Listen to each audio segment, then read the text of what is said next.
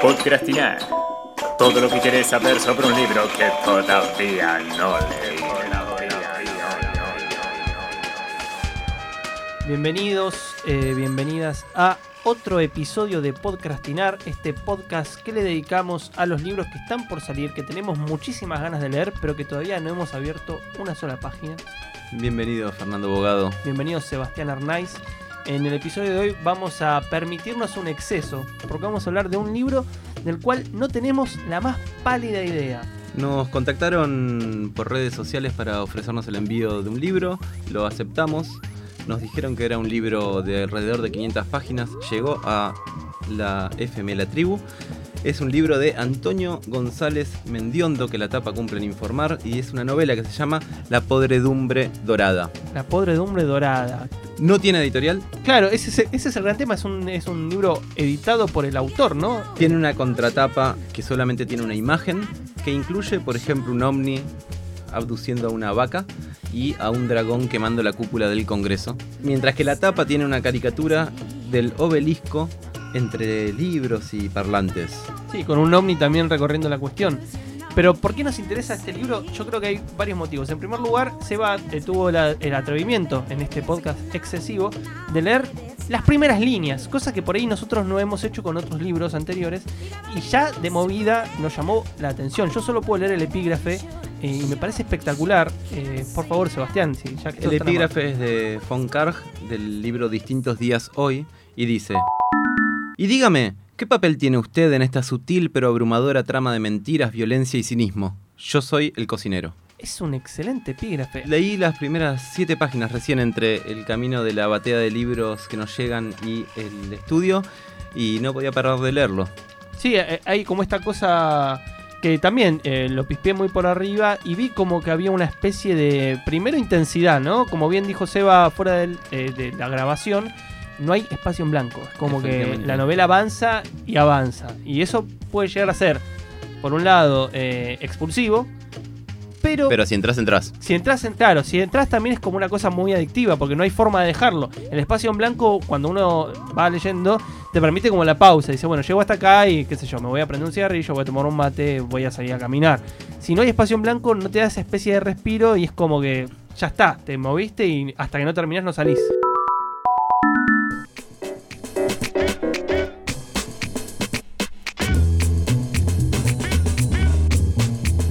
Pensaba cuando pensamos eh, este espacio radial, este podcast, que siempre de los libros tenemos algún tipo de la tapa, la editorial, eh, el autor, la contratapa, eh, lo que sabemos de los libros previos. En este caso estamos en bolas, pero hay una cosa que uno también hace cuando un libro lo tienda en una librería, o le llega un libro, alguien se lo pasa, está en la mesita de ratona de la casa de algún amigo o amiga, y que es pispear su interior, ¿no? Habría que ver hasta dónde el pispeo no tendría que estar permitido para un podcast como estos, donde me acuerdo del método de Fogwill, eh, para ver si valía la pena empezar la lectura de un libro, eh, que era leer la primera página, la última y una al azar del medio. Que no llega a ser una lectura, uno, uno no, no leyó el libro cuando hizo ese recorrido, sino un pispeo sistemático, si se quiere. Eh, ¿Te animas a que te lea el principio del libro? Adelante. Cuanto más conozco la merca, más quiero a mi dealer. Así empezaba una novela que empecé a escribir con un amigo a los 20 años, a la que en algún momento pensamos denominar Cuentos para cocainómanos que no pueden dormirse. En perspectiva, ni la frase ni el título me causan demasiada gracia, aunque el remate con el que planeábamos cerrar la novela, a mí se me hace cuento que alguien inventó la merca, la juzgo tan eterna como el agua y el aire, todavía me resulta algo simpático. Es probable que mi amigo guarde en algún rincón las 20 o 25 hojas que llegamos a garabatear un enero caluroso de San Martín de los Andes, entre carcajadas despreocupadas, tucas agónicas, la escasez de porro ese verano fue una especie de plaga bíblica, y botellas de quilmes que entibiaba un sol insistente mientras rebotaba en el lácar. Después nos bloqueamos o nos aburrimos. Él se enganchó con una chica que, cono- que conocimos en el camping donde acampábamos y se fue con ella y con sus amigas para Villa Langostura. Yo intenté seguir, pero la inspiración, que al parecer era bicéfala, decapita- decapitada de una cabeza, decidió dejarse morir y a mí ya no me dio el entusiasmo para resucitarla. Una semana después mi amigo volvió, pero interesado por otros temas. Yo le cedí el manuscrito, porque en ese momento pensaba que mi talento era inagotable y que podía concederme dádivas de ese tipo. Él aceptó, por ahí no tenía tanta confianza como yo acerca de su futuro literario, y después la vida, como suele decirse, nos fue alejando. Mi amigo hoy vive en Tilcara, a donde hace algunos años fue de vacaciones y donde se instaló a vender unas artesanías bastante berretas hechas por él, y hace mucho que no conozco nada, o que solo conozco datos dispersos que se parecen demasiado a la nada acerca de su vida. Dios está muerto, Nietzsche también. Así empezaba una novela que empecé a escribir, esta vez solo, a los 25 años, y que en algún momento pensé denominar Pralaya Now, en otro momento Descentrando Mandalas a garrotazos, y finalmente Manual Budista para hijos de puta felices de serlo.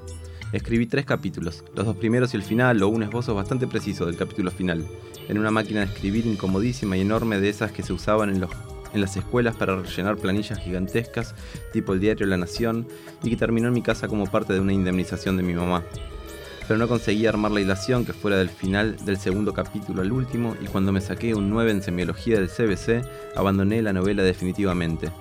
En ese entonces el mundo parecía abrirse con promesas demasiado palpables, el 9 en semiología, un trabajo bastante bien remunerado, un peinado que después de mucho trabajo había logrado asemejarse al de Sid Barrett en la tapa de The Mad Max de Madcap Laus, Laus y una chica de la que estaba enamoradísimo y con la que hacía dos semanas me había acostado por primera vez para preocuparme por cómo terminar una novela. Todos los muertos que enterré están vivos. Así empezaba una novela que empecé a escribir a los 30 años, que llegó a tener la bastante digna cantidad de 90 páginas y que tampoco nunca definí como titular. Podcrastinar. Todo lo que querés saber sobre un libro que todavía no leímos. Hoy, La podredumbre dorada de Antonio González Mendiendo.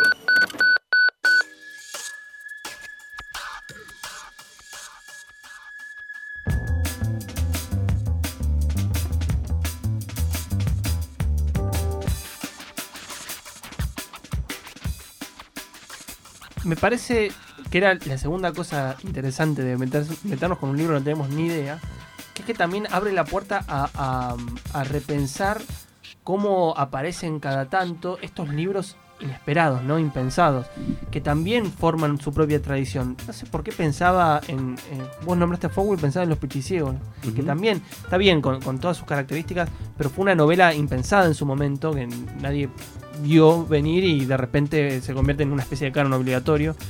Eh, y que en algún punto también tiene esta especie de gesto de, esta novela de, no sé, de ser por un lado metaliterario y por otro lado muy, muy cross en la mandíbula, ¿no? Tiene una cosa por lo que las páginas que estaba leyendo eh, de constante inmersión en lo metaliterario, ¿no? Y muy enseguida se empieza a meter con el campo literario local, empieza a nombrar a Daniel Link, a otros escritores contemporáneos, como parte del material narrativo. Yo no la pensaba, tal vez con, con lo de Fowell, desconozco, desconocemos al autor, cuál es su inserción académica en el mundo literario y demás, que son todas esas cosas que de hecho las, una editorial tal vez ya te, te- te presenta, ¿no? Eh, Fowell tenía esa cosa de andar contando, de hecho para el fechado de la novela siempre es simpático, de que se la mandó a que ya circulaba el manuscrito entre Sí. escritores Sí, en el sí, sí. 80 y de- durante la guerra en Brasil, eh, no sé, Perlonger o quién...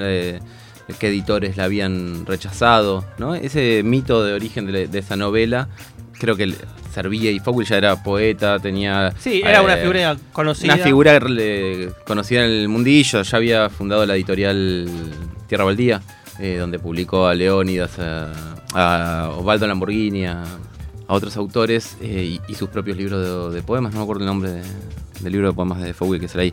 Pero, digo, tenía como un...